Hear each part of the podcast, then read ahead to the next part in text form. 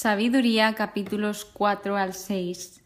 Qué difícil es reconocer los errores, qué difícil es pararse a ver en qué hemos fallado, qué podemos mejorar. Y cada vez lo es más porque cada vez estamos más rodeados de ruido, cada vez nos gusta menos el silencio y siempre tal vez vayamos con la música o busquemos cualquier cosa para no estar quietos. Entonces, hoy el episodio va de esto, de reconocer los errores y justamente es de personas que pueden sorprender, porque aquí te hablaba tanto de los justos como de los impíos y en este caso son los impíos quienes reconocen sus errores y esto es de admirar, porque que una persona, que en este caso los impíos son personas que están perdidas, que no sabían hacia dónde ir, que hacían únicamente cosas malas, hacían lo peor que os podéis imaginar que se le puede hacer a una persona, pues esto.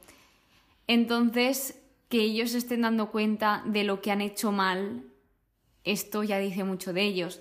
Pero para ello vamos a empezar por el capítulo 4, que habla que lo más preferible de todo es tener virtudes y que esto nos lleva a una recompensa eterna, porque una virtud, ¿qué es?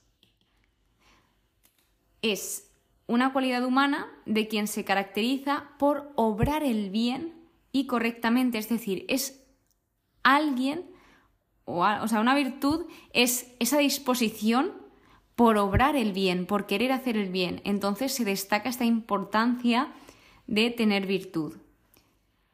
Luego nos habla sobre la muerte prematura del justo, que esto se sigue comentando a día de hoy también este tema de por qué una persona tan buena muere tan pronto y una persona tan injusta dura tantísimos años. Esto es un tema muy recurrente. Por lo tanto, lo que nos quiere dar a entender este fragmento es que no tiene nada que ver que mueras antes con que seas justo o injusto, de que esto es un tema de Dios y solo Él sabe. Por lo que este capítulo también habla sobre la prudencia, la destaca junto con una vida intachable, destacando que la, la prudencia es una guía para tomar decisiones sabias y prudentes. Y luego nos habla de escapar de la maldad. Se invita a escapar de la maldad porque habla sobre las personas que están viendo y no entienden lo que está pasando o lo que hacen determinadas personas justas en este caso. No hay una incomprensión de las acciones de los justos. Entonces, ellos están sin entender por qué la gente actúa con justicia a pesar de que todos vayamos a morir, de que todos nacemos y morimos de la misma manera. Dice, no lo entendemos porque las personas siguen siendo justas. Este era como el planteamiento de los impíos. Entonces, se nos invita a tener esa fe y esa confianza en Dios. Luego, el capítulo 5 habla sobre ese reconocimiento, los impíos en el juicio y se hace una reflexión sobre la fugacidad de la vida humana. Aquí los impíos están reconociendo sus actos, que no lo han hecho bien, ellos mismos reconocen que no han recorrido el camino del Señor, que se han extraviado por otras sendas y de nuevo vuelven a reconocer con una pregunta más bien retórica que reflexiva, diría, que de qué les ha servido su orgullo, que para qué tanto orgullo si no les ha servido de nada.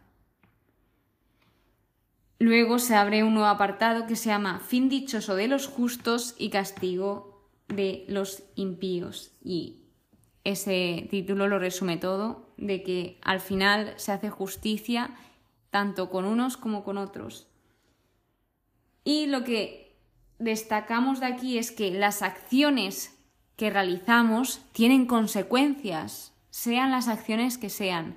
Cada acción que tú realizas, que yo realizo, que cualquier persona realiza, tiene consecuencias y en la mayoría de veces, por no decir en todas, afecta a los demás también. Se hace un llamado a los impíos a cambiar de actitud con este reconocimiento y te dice que nunca es tarde, nunca es tarde para reconocer tus errores, nunca es tarde para arrepentirte. Y de nuevo, que esa justicia divina siempre prevalecerá, que sí que será justicia, aunque aparentemente no lo veamos. Por último, en el capítulo 6, aquí se abre un nuevo apartado que se llama Salomón y la búsqueda de la sabiduría. Más específicamente, el título del capítulo es Los reyes deben buscar la sabiduría. ¿Y por qué? ¿Por qué un rey debe buscar la sabiduría? Porque un rey debe buscar lo mejor para su pueblo y debe de tomar decisiones muy importantes ya que tiene una gran responsabilidad. Entonces él tiene que mirar por ese bienestar. Así que se les llama, se les hace una invitación a los reyes a que escuchen, a que aprendan, a que estén atentos.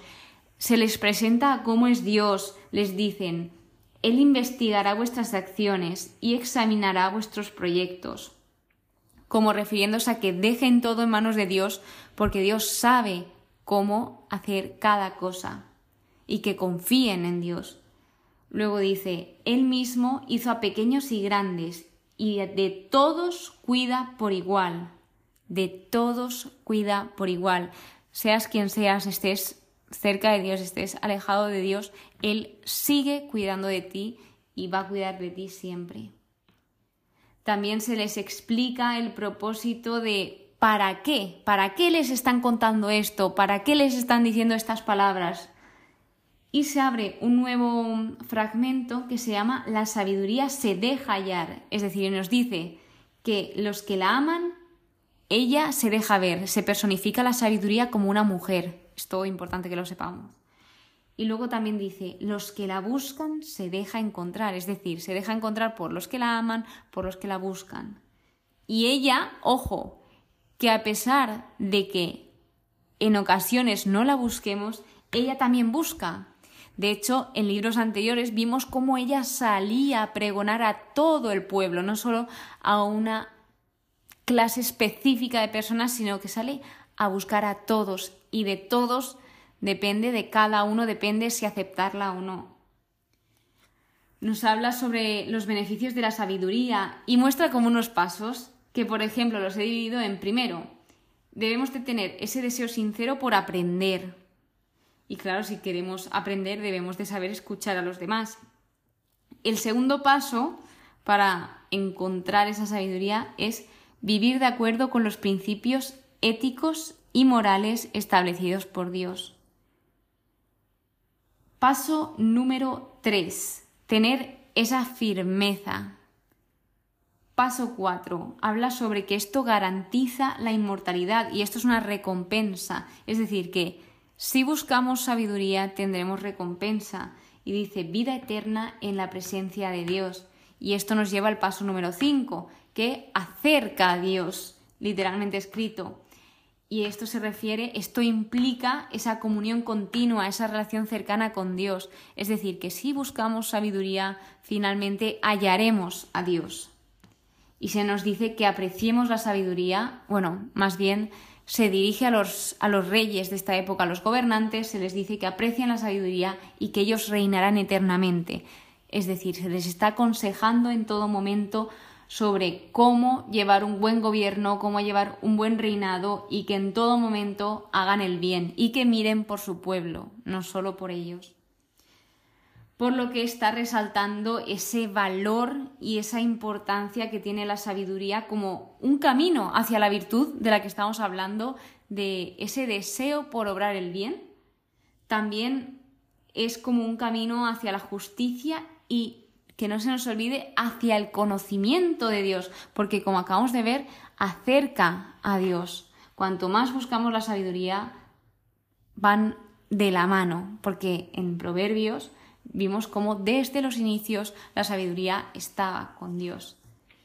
Así que qué gran lección la de estos impíos, que ellos reconocen sus pecados y ojalá todos y cada uno de nosotros sepamos reconocer qué hemos hecho mal, en qué hemos podido dañar a una persona y luego también que sepamos pedir perdón por aquello que hemos hecho mal y tengamos ese propósito de intentar corregirlo, porque sé que a veces puede ser un poco difícil, pero lo importante es la intención.